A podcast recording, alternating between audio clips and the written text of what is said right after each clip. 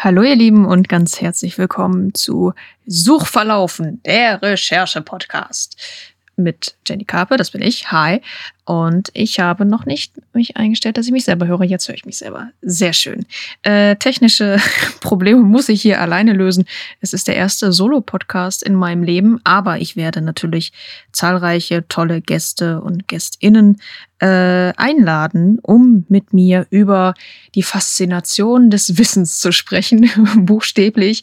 Alles, was man in welchem Kontext auch immer an, an Wissen anhäuft, ähm, sei es für einen journalistischen Artikel oder für eine Hausarbeit oder für eine Abschlussarbeit oder eben für ein Roman. Und witzigerweise ähm, habe ich so im Laufe meines Lebens meinen Fuß in jeden von diesen Pools einmal gedippt.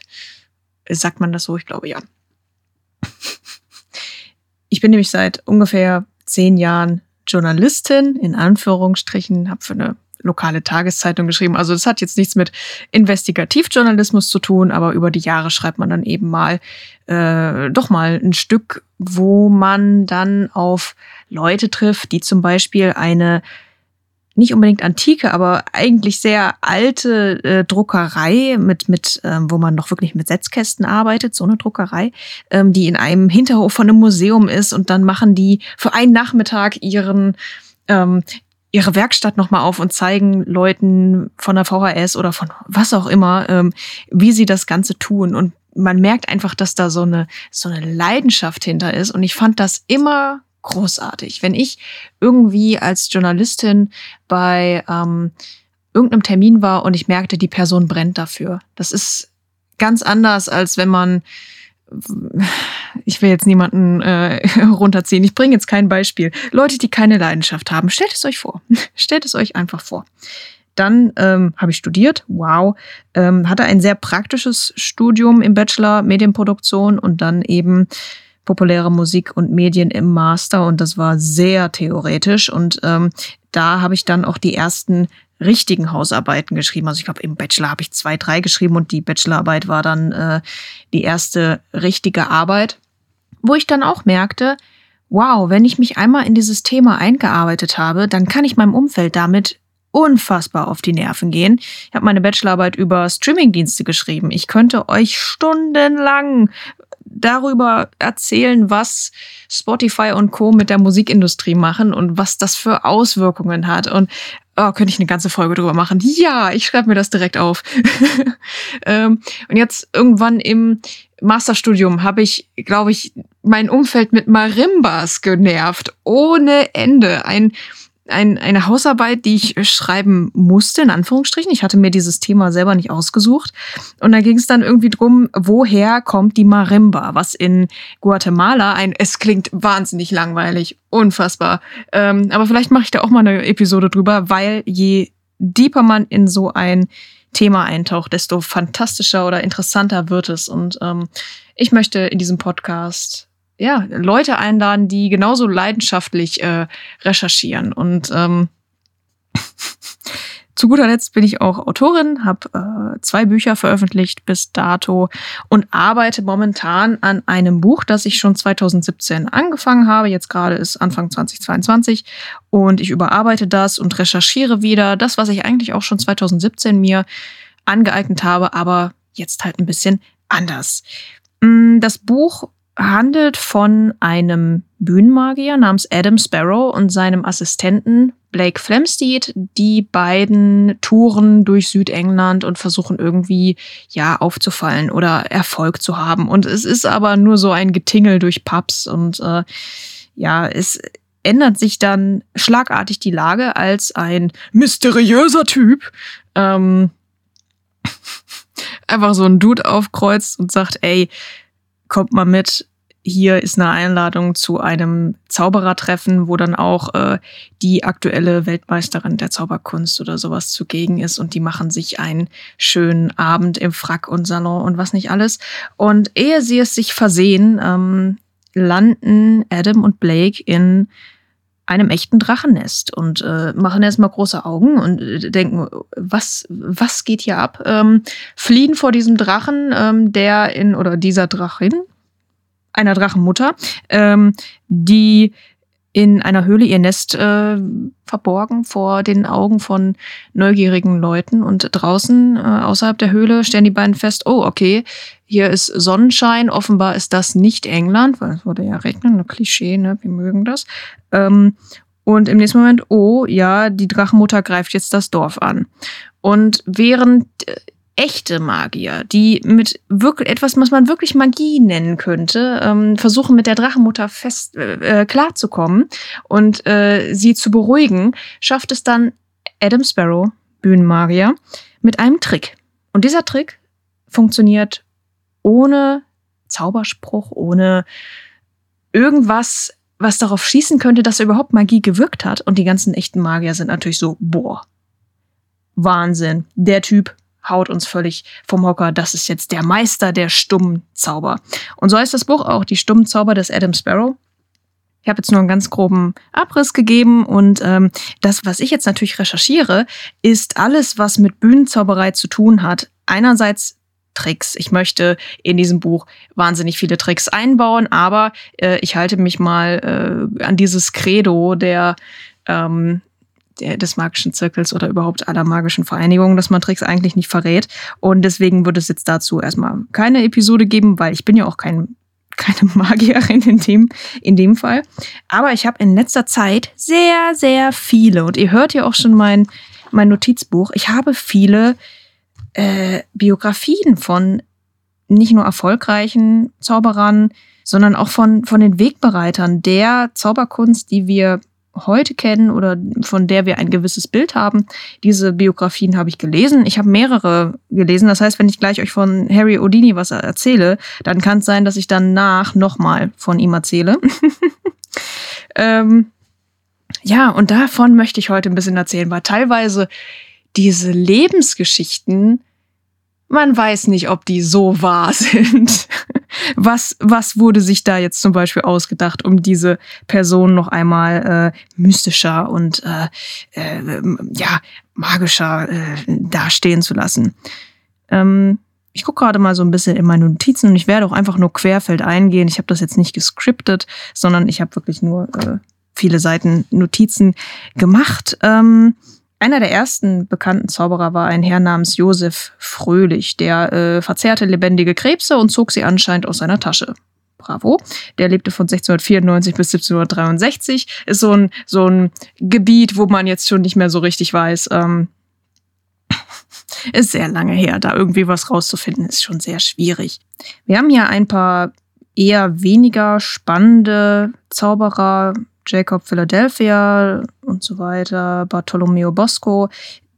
Zu denen kann man natürlich eine Menge irgendwie rausfinden, aber ich habe da nichts Spannendes dran gefunden. Und die erste wirklich spannende Figur äh, ist Jean-Eugène Robert Houdin, nachdem sich Houdini benannt hat, später, auch die beiden großartige Kombi. ähm, Robert Houdin habe ich tatsächlich die komplette eigene Biografie hier liegen, habe ich noch nicht gelesen.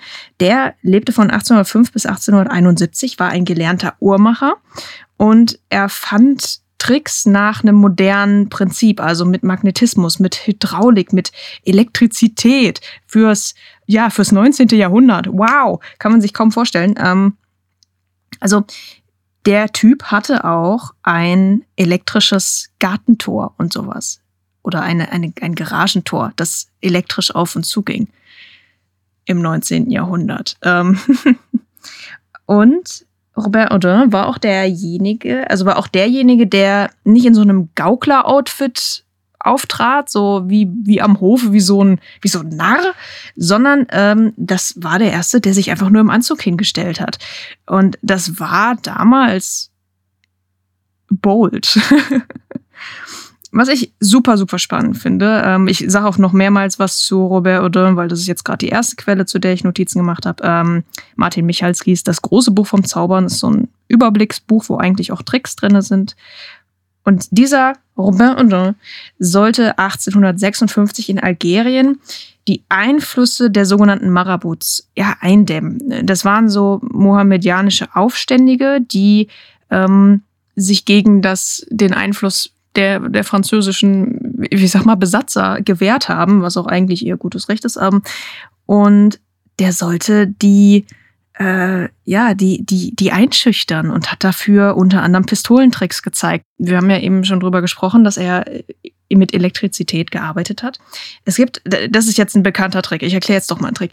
Ähm, es gibt eine, eine, eine ja, Möglichkeit, einen schweren Koffer aus Metall ähm, in die Mitte der Bühne zu stellen oder sonst wohin auf der Bühne, ist eigentlich egal.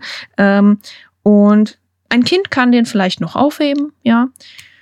In dem Fall für diesen Trick in Algerien war es dann eben ja einer der Soldaten der Franzosen, der hat dann diesen Koffer aufgehoben, wieder hingestellt und dann hat man den stärksten Mann aus dem ja aus dem algerischen aus dem algerischen Militär genommen und hat gesagt, heb diesen Koffer auf und es ging nicht. Man konnte den nicht verschieben, man konnte den nicht aufheben, man konnte gar nichts und gleichzeitig hat diese Person so auch noch so so Zuckungen gekriegt was dann letzten Endes elektrische Schläge waren, die waren nicht unbedingt beabsichtigt, aber ihr könnt euch vielleicht schon denken, ähm, dass da ein ja, Elektromagnet im Spiel war. Etwas, was man damals natürlich weder kannte noch irgendwie nachvollziehen konnte und was dann wie, ich will nicht Hexenwerk sagen, weil das ist so ein blöder Begriff, aber was eben wie, wie echte Magie aussah und was dann auch wirklich damals funktioniert hat. Also die Marabouts glaubten dann zum Beispiel, die französischen Kolonisten, wären unverwundbar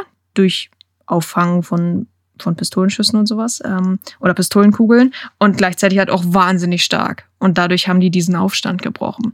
Und das ist äh, ethisch schwierig. Dann haben wir Ludwig Döbler, ähm, auch im 19. Jahrhundert gelebt, was ich da spannend finde. Der hat Physik studiert. Relativ viele Magier haben irgendwie Physik studiert. Und der hat am Beginn seines Programms immer 200 Kerzen mit einem Pistolenschuss äh, entzündet. Entzündet ist das Wort. Und das ist, soweit ich weiß, auch soweit das Buch wusste, es ist auch schon 20 Jahre alt, aber das Buch meinte, das wäre bis heute ein Geheimnis, weil es eben noch keinen elektrischen Zünder gab. Vielleicht hat er mit Robert oder zusammengearbeitet und es gab doch elektrische Zünder und damit kann man es dann erklären. Ähm, niemand weiß, wie man mit einem Pistolenschuss 200 Kerzen äh, entzündet. Das ist bis heute nicht wirklich geklärt. So, dann kann ich zwei Seiten umblättern drei Seiten umblättern, vier Seiten umblättern. Wow, ähm, das sind alles Tricks. So, wir kommen zum nächsten Buch, das ich gelesen habe. Das war funny enough ein Kinderbuch von Paul Kiewe. Hokus Pokus heißt das. Das habe ich irgendwann mal bei irgendwas gewonnen. Ich weiß aber nicht mehr bei was. Und da das Buch ist jetzt nicht besonders gut, aber da tauchen nach und nach die verschiedenen Zauberer im Salon oder im Wohnzimmer eines angehenden Zauberers auf und ähm, erklären, ja, wer sie sind und was sie für Tricks haben und bringen dem Zauberer auch immer so einen Trick bei. Die Tricks, die da beigebracht werden, sind aber halt für Kinder gedacht. Also die sind sehr rudimentär. Das Buch fängt an mit Alexander Conlin, äh, einfach nur Alexander genannt oder auch der Mann, der alles weiß. Und äh, man, da steht einfach drin, dass er einen Gangster getötet hat, um einen Theaterbesitzer zu retten. Also er war selbst so ein Betrüger und Gauner und hat sich dann aber nach und nach in seiner Karriere darauf konzentriert, ähm, spirituelle Effekte auf die Bühne zu bringen, zum Beispiel Gedankenlesen. Und ähm, das Fantastische ist wirklich, ähm, dass auch dieser Trick im Buch erklärt wird. Ähm, wir sind wieder im, im Bereich des Elektrischen und zwar hat dieser Mann einen wahnsinnigen Turban getragen. Also wenn ihr danach googelt, gibt's auch ganz tolle Plakatzeichnungen, wo euch einfach nur ein Mann mit einem gewaltigen Turban anstarrt, wo da einfach nur drauf steht, Alexander, der Mann, der alles weiß. Und ähm, der hatte unter diesem Turban ja Kopfhörer und diese Kopfhörerkabel dafür, also wirklich nur Drähte, die gingen seinen Körper entlang endeten in seinen Schuhen und er konnte sich auf eine Metallplatte auf der Bühne stellen und hat dann ähm, von Assistenten was eingeflüstert bekommen. Also das, was weiß ich, jemand hat was auf den Zettel geschrieben, äh, der Assistent hat es in den Nebenraum gebracht und Alexander hat gesagt, ja, ich kann trotzdem sagen, was auf dem Zettel steht. Ja, weil der Assistent es ihm quasi vorgelesen hat und es dann über mehrere Umwege in seinen Turban gelangte. Mind blown, fantastisch, wie wie diese Technik funktioniert. Ähm, wir sind natürlich auch hier noch äh, in einer Zeit, in der das noch gar nicht so wahnsinnig bekannt war. Ähm, Ach, und wir kommen jetzt zu einem meiner äh, Favoriten, will ich es mal sagen. Ein Magier, ein Zauberkünstler, mit dem ich nicht unbedingt Bekanntschaft machen wollen würde, weil er als sehr arrogant gilt und als sehr exzentrisch und unerträglich. Ähm, und der Einzige, der ihn mochte, war Harry Houdini. der hat ihm, Lafayette übrigens sein Name oder sein, sein Künstlername, Houdini hat ihm einen Hund geschenkt namens Beauty. Und er hat dieses Tier vergöttert, hat ihm alles Mögliche, also auch goldene oder diamantbesetzte Colliers und das feinste Fresschen und was weiß ich was. Und das, das Fantastische bei Lafayette war, dass er zweimal gestorben ist. Und es auch ein sehr tragischer Tod ist. Also ähm, es ging drum, dass er in einem Theater äh, einen Trick mit Feuer hatte. Und bei diesem ja, dieses Feuer ist dann unkontrolliert, hat sich dann unkontrolliert ausgebreitet und dabei sind neun seiner Leute gestorben und er selber. Und man hat dann seine Leiche geborgen, hat sie eingeäschert, hat sie vergraben. Dann ist man zurück in das Theater gegangen, hat weiter aufge, aufgeräumt und hat dann seine Leiche nochmal gefunden. Was halt daran lag, dass sich der ähm, Orchesterleiter für eine Illusion als Lafayette verkleidet hatte. Sowas wie ein Teleportationszauber oder irgendwas, der bis zu dem Zeitpunkt nicht wirklich geklärt worden war. Und dann hat man wirklich, es ist unfassbar, uah, äh, dann hat man quasi seine Leiche zweimal gefunden. Und das ist einfach nur wild. Wirklich wild. Lafayette. Ach ja, also wir haben einmal im Buch dann Leon Bosco, das war ein Komiker aus der Truppe um den belgischen Illusionisten Serval Leroy. Ich kann kein Französisch, by the way. Und der war verheiratet mit Mercedes Talma, die man die Königin der Münzen nannte. Und es ist allgemein sehr selten, dass man in diesem Business bis heute auf nicht männliche Personen trifft. Ähm, auch in dem ganzen Buch Hokus Pokus von Paul Kiews gibt es, glaube ich, nur ein, ja, gibt's ein Beispiel für eine Magierin, da komme ich gleich zu. Äh, die hatte jetzt auch nicht die wahnsinnige Karriere. Es war dann vielleicht auch eher vom Autor so ein, ja, ich muss jetzt noch eine Frau erwähnen, so. Und äh, das Kapitel ist auch ein bisschen seltsam, weil die ganzen männlichen Magier, die in ihren Plakaten sitzen und quasi zuschauen können, also die quasi zugegen sind, die dann total abfällig über sie reden, was sie vermutlich auch könnten, aber ähm, irgendwie ist die ganze Szene ein bisschen unglücklich. Egal. Leroy war ein ähm, Erfinder und wurde auch der Teufel im Abendanzug genannt. Ähm, was er in einem, weil er eine Nummer hatte, die er im Teufelsanzug ähm, absolvierte. Und diese drei haben sich dann Mephistos Komödianten genannt, diese Truppe. Ähm, wunder, irgendwie voll voll knuffig, wenn man sich die drei so vorstellt. Und was dann hier leider schade ist, ist so das Ende des Ganzen. Also hier kein, das Theater ging in Flammen auf und man fand seine Leiche zweimal, sondern ähm, ja, Leroy hat dann im Alter seine Meisterschaft verloren, also seinen Umgang mit, mit der Magie. Seine Tricks scheiterten dann, auch weil die Geräte dann zu alt waren oder weil, ja, die, weil, weil er keine, keine Lust hatte, die Assistentinnen und Assistenten in seine Tricks einzuweihen, weil er ein sehr verschwiegener Geheimniskrämer war und daran sind dann, ähm, ja, seine, seine Tricks gescheitert. Und Geräte ist dann auch ein gutes äh, Stichwort. Es gibt auch einen Magier. Ähm, da nehme ich jetzt ein bisschen was vorweg, da muss ich eine Seite vordingensen. Äh, mit dem Künstlernamen, das sage ich jetzt schon, äh, Shung Ling So, der genau an so einer Gerätschaft, an einer alten Gerätschaft äh, gestorben ist auch. Ähm, er hat Shungling So mit 14 Jahren sein erstes Bühnenprogramm auf die Bühne gestellt. Wow, äh, tolle Formulierung. Er konnte ähm, ja äh, zum Beispiel vorher markierte Kugeln aus einem Vorlader ähm, auffangen. Und zwar, indem er einen Porzellanteller vor seine Brust hielt und ähm, nach dem Schuss die Kugeln auf dem Teller hatte. Und ähm, ja, nach einigen Jahren ist dieser Trick gescheitert und er ist dabei gestorben. Das Ding war so, dass diese Gewehre zwei Läufe dicht nebeneinander hatten und nur aus einer wurde geschossen und das waren Platzpatronen, für die man aber auch Schießpulver gebraucht hat. Und nach und nach ist dieses Schießpulver zwischen diese beiden Zylinder gerutscht und haben dann auch eine echte Patrone, die im anderen Lauf war, äh, mit angezündet. Und ähm, So hat wohl auf der Bühne nie gesprochen. Warum erkläre ich gleich. Und hat in diesem Moment, wo er dann getroffen wurde, ähm, wirklich von einer Kugel getroffen wurde, das erste und letzte Mal auf der äh, Bühne gesprochen, sowas wie, oh Gott, etwas ist passiert, mach den Vorhang zu. Gebürtig hieß äh, dieser Mann, äh, nämlich William Ellsworth Robinson und stammte aus New York. Und er konnte auch kein Chinesisch.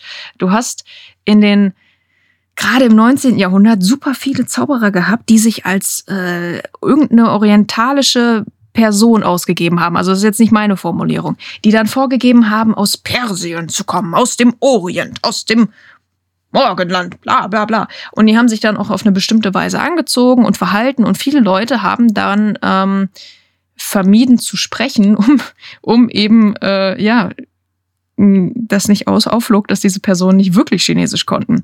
Bei ähm, William Ellsworth Robinson war es so, dass der das dann immer nur simuliert hat und sein einziger Konkurrent, der auch ein echter Chinese war, Xingling Fo oder Fu, der hat dann gesagt, Alter Leute, der redet gar kein richtiges Chinesisch. Und was hat Robinson gemacht? Er hat gesagt, Fo wäre der Lügner und der Simultant und ist wohl auch damit durchgekommen. Ich gucke jetzt nochmal, ich habe hier Robert Audin nochmal stehen. Äh, er war einer der ersten Menschen der Welt, die eine Glühbirne benutzten. Ausrufezeichen. Oh, David Devon, ähm, eigentlich David Whiten, der, der hat auch unbewusst für etwas gesorgt, ähm, wofür er sich, glaube ich, in den Hintern beißen würde. Er war einer der ersten, die in England öffentlich Filme vorgeführt haben. Und ähm, hatte auch einen Freund namens äh, George, ich I don't know, äh, Millier, der in einem Gewächshaus das erste Filmstudio der Welt äh, betrieb. Gewächshaus, ich denke mal, ich habe ja Medienproduktion studiert wegen, ähm, wegen der Beleuchtung, weil im Gewächshaus viel Glas und so und es kann trotzdem nicht reinregnen, maybe. Ähm, jedenfalls hat dann Devon mit diesen Filmvorführungen sich sein eigenes Grab geschaufelt, weil eben äh, immer mehr Leute dann ins Kino gegangen sind, also in Anführungsstrichen ins Kino, als zu einer Live-Vorführung von Zauberei im, im Varieté. Es ist schon sehr sad.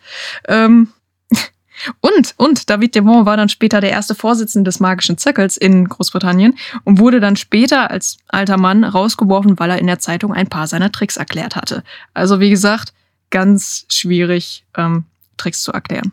Ja, das war schon links so. Ja, dann habe ich hier Ionia, die Göttin der Wunder, die einzige Frau, ähm, die in diesem Buch äh, Hokus Pokus von Paul Quier vorkommt. Und äh, ja, sie wurde in Paris über einem Zaubererladen aufgezogen und heiratete dann mit 16 Jahren einen Löwenbändiger. Das sind so, das ist der Stoff, aus dem Legenden gemacht sind. Sie ist dann, sie ist dann nur zwei bis drei Jahre als Zauberin aufgetreten, weil sie sich dann von dem Löwenbändiger scheiden ließ und dann einen russischen Prinzen heiratete. Und das war das Ende ihrer Karriere. Wow, Female Stories, I love it. Ähm, Wahnsinn. Gut, Ari Odini, kommen wir zu dem. Der hat sich nach Robert Oudin benannt, weil er ein großer Fanboy war. Und äh, Robert Oudin war auch, ein, man nennt ihn den Vater der modernen Magie. Und äh, Odini ist dann nach Frankreich gereist und wollte ähm, ein Gespräch mit der damals noch lebenden Schwiegertochter von ihm und ist extra hingereist und er ne, war richtig Fanboy und sie hat quasi ihm die Tür vor der Nase zugeschlagen und er durfte auch keinen Kranz auf das Grab seines großen Idols legen. Und daraufhin war Udini so angepisst, dass er ein äh, Buch geschrieben hat namens The Unmasking of Robert Audin, äh, wo er einfach nur Robert oder diffamiert und, und äh, in, in den übelsten Dreck zieht und auch nur Lügen eigentlich verbreitet. Ähm, ja, wir haben gleich noch ein Beispiel dafür, dass er ein bisschen verletzlich war, leicht gekränktes Ego. Ähm, Udini ist mit zehn Jahren einem Zirkus beigetreten und war, ja, hat angefangen mit Kartentricks und sowas und hat aber auch Entfesselungsnummern gezeigt und die wurden dann deutlich beliebter beim Publikum. Woraufhin dann gesagt wurde, okay, wir müssen jetzt mal äh, die Karriere auf Vordermann bringen und jetzt ist Schluss mit Kartentricks, jetzt gibt's nur noch Entfesselungsnummern. Und daraufhin wurde Odini zum, ich sag mal, bis heute bekannten Magier der Welt, ähm, ist auch dadurch passiert, dass er eben ein Meister des Selbstmarketings war. Er ist irgendwo hingekommen und hat gesagt, seht mich an, hier bin ich und äh, ich reise jetzt nach Hintertupfingen und der dortige Schmied und der dortige Schreiner, die zimmern mir jetzt den stärksten Tresor, den sie bauen können und ich lass mich, ähm, was weiß ich, in New York vom Times Square baumeln oder, oder über dem Times Square baumeln und äh, befreie mich in ho hohen Lüften aus einer Kiste ähm, oder was auch immer und äh, die, die Leute waren natürlich äh, flabbergasted. Er entkam dann auch teils splitterfasernackt, um eben zu sagen, okay, er hat keinen Schlüssel bei sich, ähm, Fesseln und Gefängnismauern und das war damals ähm, schon rude. also das hat man ähm, ja ein bisschen keusch bewertet. Ähm, seine Karriere hat dann eine Wendung genommen, als seine Mutter gestorben ist, zu der er eben ein sehr enges Verhältnis hatte und er wollte immer noch mal mit ihr reden und hat versucht, das mit Seancen und mit Hilfe von Medien ähm, zu schaffen und Kontakt mit ihr aufzubauen. Und er wurde dabei aber nur betrogen, unter anderem von der Frau von Sir Arthur Conan Doyle, die war nämlich äh, Best Buddies und seine Frau hat dann ihm eine Nachricht zukommen lassen, auch auf, aufgeschrieben, also Papier. Und diese Nachricht war aber auf Englisch. Und Udini hat nur gesagt, Alter, meine Mutter hat nur Jiddisch gesprochen. Ach, und ähm, ja, er hat dann langfristig oder äh, ja beschlossen, diese Leute, die ihn mit Hilfe von Seancen oder oder überhaupt Medien an sich komplett zu entlarven und ähm, hat dann in seinen letzten Lebensjahren auch viel dagegen gearbeitet und halt so so debunked und debustet und ähm, hat unter anderem soweit ich weiß, das stand in dem Buch nicht drin, ähm, vor seinem Tod festgelegt, welche Wörter er bei einer Seance sagen würde. Damit, wenn er stirbt und dann jemand Kontakt zu ihm aufbaut, ähm, ja, ein Beweis da ist. Äh, man weiß natürlich nicht, welche Wörter er sagen würde. Ich weiß auch nicht, wo das jetzt vermerkt würde. Das müsste ich nochmal nachgucken. Aber wenn ich das tue, dann bin ich wieder zwei Stunden in einem Rabbit Hole von äh, solchen Informationen. Da will ich jetzt gerade nicht hin.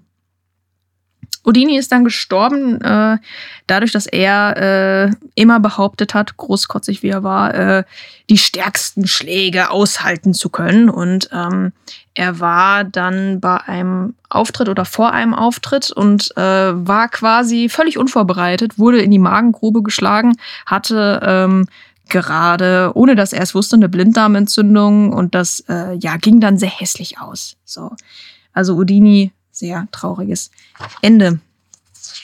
Und natürlich, wenn man jetzt für so ein Buch recherchiert, dann ich, ich, ich lese auch viel so Bücher über Zaubertricks oder gucke mir äh, Penn and Teller an oder äh, also Fool It, Fool Us heißt das, ähm, wo zwei Las Vegas Magier äh, sich Zaubertricks vorführen lassen und dann ähm, versuchen zu erraten, wie sie es gemacht haben. Und wenn sie nicht drauf kommen, dann wurden sie fooled und die Person gewinnt irgendwie einen Abend bei denen im Theater oder irgendwie sowas.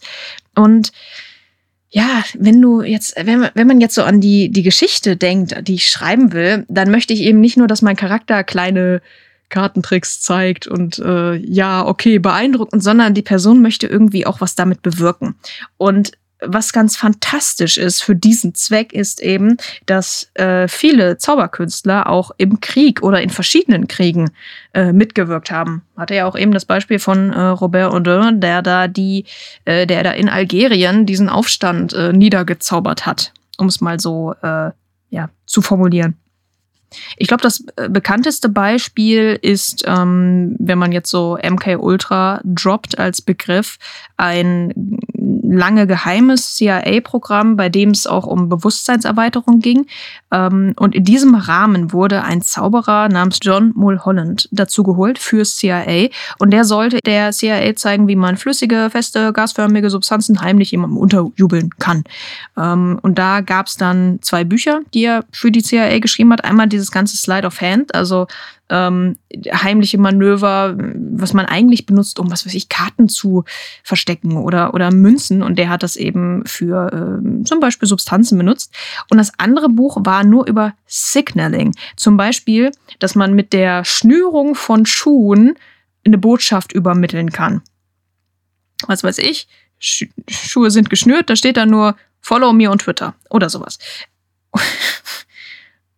Dann haben wir Jasper Mascalani, der war ein Major und der äh, war dafür zuständig, im Zweiten Weltkrieg ein Fake-Kriegsschiff, also die Admiral Graf Spee, ähm, zu kopieren, um Hitler glauben zu lassen, dass die Alliierten Zugang zu deutscher Technologie hatten, wussten, wie sie funktioniert und gleichzeitig eine höhere Feuerkraft besitzen. In meinen Notizen steht hier höhere Zauberkraft, das ist aber nicht das, was ich meinte. Und da weiß man aber nicht, ob äh, diese Story eventuell erfunden ist, weil davon keine Fotos mehr existieren. Aber es gibt dann doch noch ein paar andere äh, Stories von Muscalani, wo man äh, doch mit ziemlicher Sicherheit sagen kann, dass das tatsächlich so passiert ist. Unter anderem wollten, also dann die, die Alliierten wussten, dass der große Hafen von Alexandria von den deutschen Nazis angegriffen werden sollte. Und die haben ähm, in der Nähe von diesem Hafen einen See, Lake Mariut. Und den haben die dann wie einen Hafen aussehen lassen, weil wir, wir reden hier von der deutschen Luftwaffe, also wir gehen aus der Vogelperspektive an das Ganze heraus.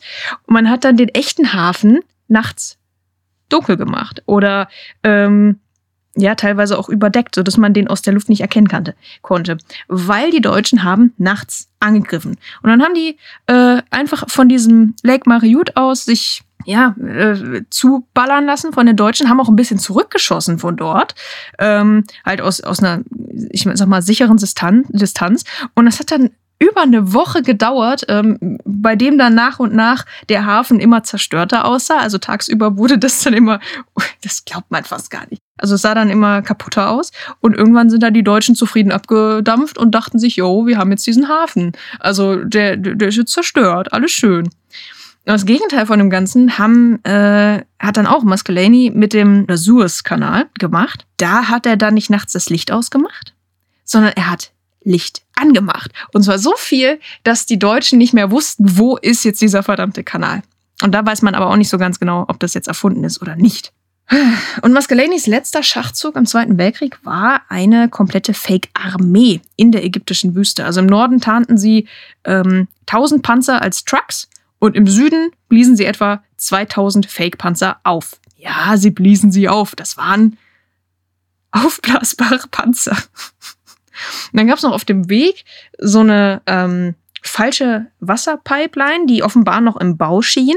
Und das sollte für die Leute, die diesen, diese Strecke erkunden, ja, sollten an, an Rommel halt den, den Eindruck vermitteln, dass die Alliierten noch nicht angriffsbereit wären, dass die da noch irgendwie mit Vorbereitungen zu tun haben und ähm, dass es ein guter Zeitpunkt wäre, um die anzugreifen. Also, boah, Krieg, ne? Wahnsinn. Ich war ja noch nie so äh, kriegsinteressiert, aber äh, ich will nicht sagen fantastisch, aber äh, praktisch. Ich sag praktisch. Ähm, Paul Potassi ist einer dieser Fälle, ähm, der äh, ja selber im Krieg nicht irgendwie die Fäden gezogen hat, sondern mitmachen musste. Und der wurde von russischen Soldaten ja überrumpelt mit seiner Gruppe. Der Rest seiner Kolleg Kollegen ist ähm, getötet worden und er stellte sich erst tot, wurde dann ähm, von zwei Soldaten, die näherten sich ihm, die hielten ihm eine Waffe an den Kopf und er schrie dann nur so Artista, Artista oder Artist oder irgendwie sowas ähm, und zeigte den Zaubertricks sowas wie, tötet mich nicht, guck mal, ich kann was. Und er hat dann ähm, einen Trick nach dem anderen gezeigt und hat sich damit wirklich den Hintern gerettet. Er wurde dann nicht freigelassen oder sowas, sondern er war halt viereinhalb Jahre in russischer Gefangenschaft, aber er war immerhin nicht tot. Und die Russen haben ihn dann quasi, äh, ja, dafür sehr gemocht, dass er quasi was konnte. Auch äh, wirklich gruesome. Ähm, was hier spannend ist, ist, dass ähm, es einen Magier namens Cardini, ja, Pseudonym, gab, der eben auch im Krieg äh, war und der nach dem Krieg dafür bekannt wurde, dass er nur mit äh, Handschuhen aufgetreten ist und dass er wahnsinnig gut in diesen Manipulationen war, was ich eben schon erklärt hatte. Also äh, Zigaretten entzünden oder Bälle erscheinen lassen. Also Zigaretten entzünden kann jeder, aber entzündete Zigaretten aus dem Nichts auftauchen lassen, das wollte ich sagen. Ähm, und das hat er immer mit Handschuhen gemacht. Und das lag daran, dass er eben ewig im Schützengraben saß, ähm, sich aus einem lokalen Pub Kartenspiele und Billardkugeln geborgt hat. Und dann hat er wegen der Kälte äh, mit Handschuhen geübt und war dann letzten Endes besser da drin, damit umzugehen. Es kann manchmal so einfach sein. Das sind so Details, ähm, die für uns Schreibende echt nett sind, wenn man, wenn man sich sowas merkt. Natürlich werde ich jetzt nicht im Buch schreiben, oh, guck mal, hier ist jetzt ein äh, Zauberer, der im Afghanistan-Krieg gekämpft hat und da war es so kalt in dem Moment. Hm, ja, also Stift wieder zu, Stift weggelegt. Äh, einfach, dass man sich ein paar Beispiele nimmt, auch wie, wie Magier denken. Das ist, glaube ich, ganz fantastisch. Ich habe ja auch ein Buch liegen, das heißt How Magicians Think, das ich noch nicht äh, gelesen habe. Das ist erst im Herbst 2021 erschienen und ich kam noch nicht dazu. Gut, habe ich noch was zu erzählen von den Magiern? Ich habe hier noch Helmut Schreiber. Oh, das ist ein gutes Ende. Das ist ein gutes, gutes Ende. Wir haben jetzt mal einen deutschen Magier.